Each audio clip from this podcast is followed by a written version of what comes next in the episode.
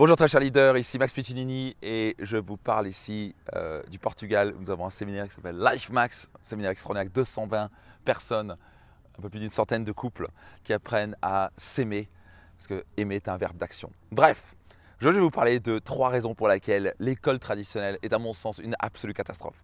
Alors, bien entendu, déjà aller à l'école et avoir l'école gratuite, c'est un magnifique cadeau, ça je ne crache pas dessus. Par contre, c'est dommage avec tout ce qu'on sait en neurosciences, en psychologie, avec tout ce qu'on sait que l'école n'évolue pas et qu'elle a littéralement rien changé. Ils sont encore avec des vieux systèmes qui datent des années 50, euh, euh, d'après-guerre, qui sont absolument catastrophiques. Et c'est au passage une des raisons pour laquelle Marine et moi, nous n'allons jamais mettre nos enfants dans l'école traditionnelle. Et la première raison, c'est la suivante. Avant cela, soyez certain de vous abonner à mon podcast et soyez certain de le partager tout autour de vous. Donc, la première chose, une des raisons pour laquelle c'est une absolue catastrophe, l'école traditionnelle, c'est de rester assis toute la journée.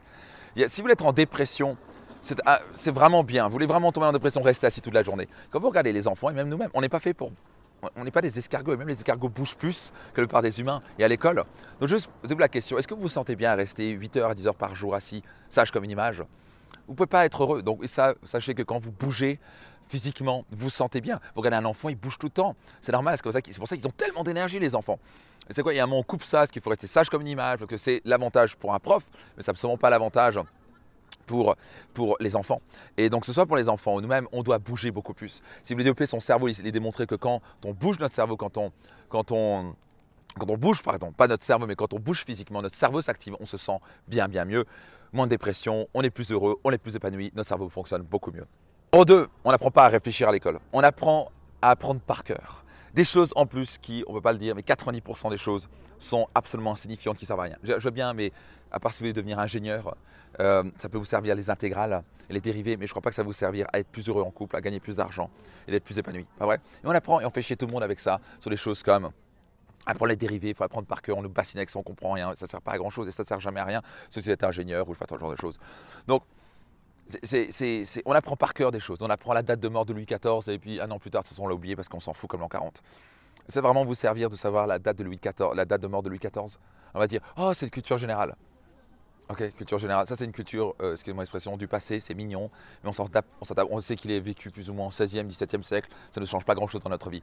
À quoi ça nous sert? À rien et on va juger les enfants par rapport à ça. Donc je trouve ça complètement ridicule d'aller faire chier les enfants en de journée pour des dates qui servent à rien et apprendre par cœur des trucs au lieu d'apprendre à réfléchir. Apprendre à réfléchir par eux-mêmes. Apprendre par cœur 90% des choses qu'on a appris à l'école ne servent à rien. Par contre, apprendre à réfléchir dans la vie. Tiens, qu'est-ce que je peux apprendre la situation? Tiens, en quoi cette difficulté est une opportunité pour moi? Ça, c'est ce qu'on a vraiment besoin dans la vie apprendre à réfléchir, apprendre à prendre des décisions. Tiens, est-ce que je déménage là ou là? Quels sont les avantages et les inconvénients? Tiens, où je vais placer mon argent? Ça, ça va nous servir. Donc ça, c'est une partie qui nous apprend à réfléchir, mais malheureusement, on n'apprend pas ça à l'école. On apprend juste stupidement, on apprend des programmes qui ne servent pas à grand-chose et à recracher des choses stupides qui ne nous servent à rien.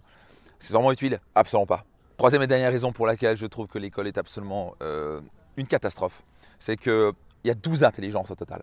Ça a été démontré, on a 12 intelligences, dont l'intelligence spatiale, l'intelligence émotionnelle, l'intelligence physique, ce genre de choses. Et à l'école, on ne développe que deux intelligences. Et encore, pas très bien.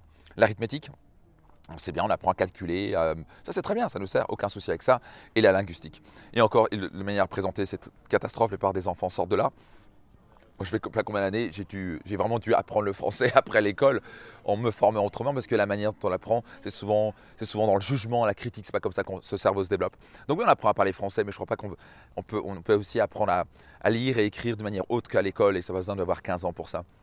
Donc voici toutes les raisons pour lesquelles je crois que le système a besoin d'évoluer. Mais maintenant, au lieu de critiquer de dire ah le système est comme ça, donc oui il est mieux, c'est mieux que rien, je suis d'accord. Mais nous on va pas tolérer de mettre nos enfants dans les mains d'un système qui est complètement, euh, qui date de, 72 ans, qui est absolument pas inefficace, qui, fait, qui rend des enfants pas heureux, qui bloque les gens dans leur potentiel, qui sont plus critiqués et jugés. Comme je dis souvent, à l'école, on souligne en rouge tout ce qui va pas, on souligne jamais en vert ce qui va bien. Et donc ça, ça vient des gens fucked up, comme je dis, qui ne sont pas heureux, qui ne sont pas épanouis, qui voient constamment ce qui va pas bien chez eux, au lieu de voir ce qui va bien chez eux. Et moi, je les retrouve dans les séminaires. Personnes à succès, des PDG, des, des chefs d'entreprise à succès, ce que vous voulez, qui sont là, qui ont une très mauvaise image de soi, qui bossent comme il faut pour prouver quelque chose, parce qu'ils sont constamment regardés ce qui ne va pas chez eux. Donc, plein de raisons. Encore une fois, donc question pour vous, c'est qu'est-ce que vous en pensez? Euh, seront, donc, je ne suis pas ici en train de critiquer, je suis en train de dire qu'est-ce qu'on peut faire de mieux? Et puisque je ne suis pas au contrôle de ce système-là, je préfère qu'avec mon épouse, et on est plus qu'aligné là-dessus, d'offrir la meilleure éducation à nos enfants Et on va pouvoir le faire de manière bien, bien mieux à notre sens. On veut le meilleur pour nos enfants et c'est pour ça qu'on ne va pas le laisser dans un système comme ça. Quelles sont votre pensées par rapport à cela?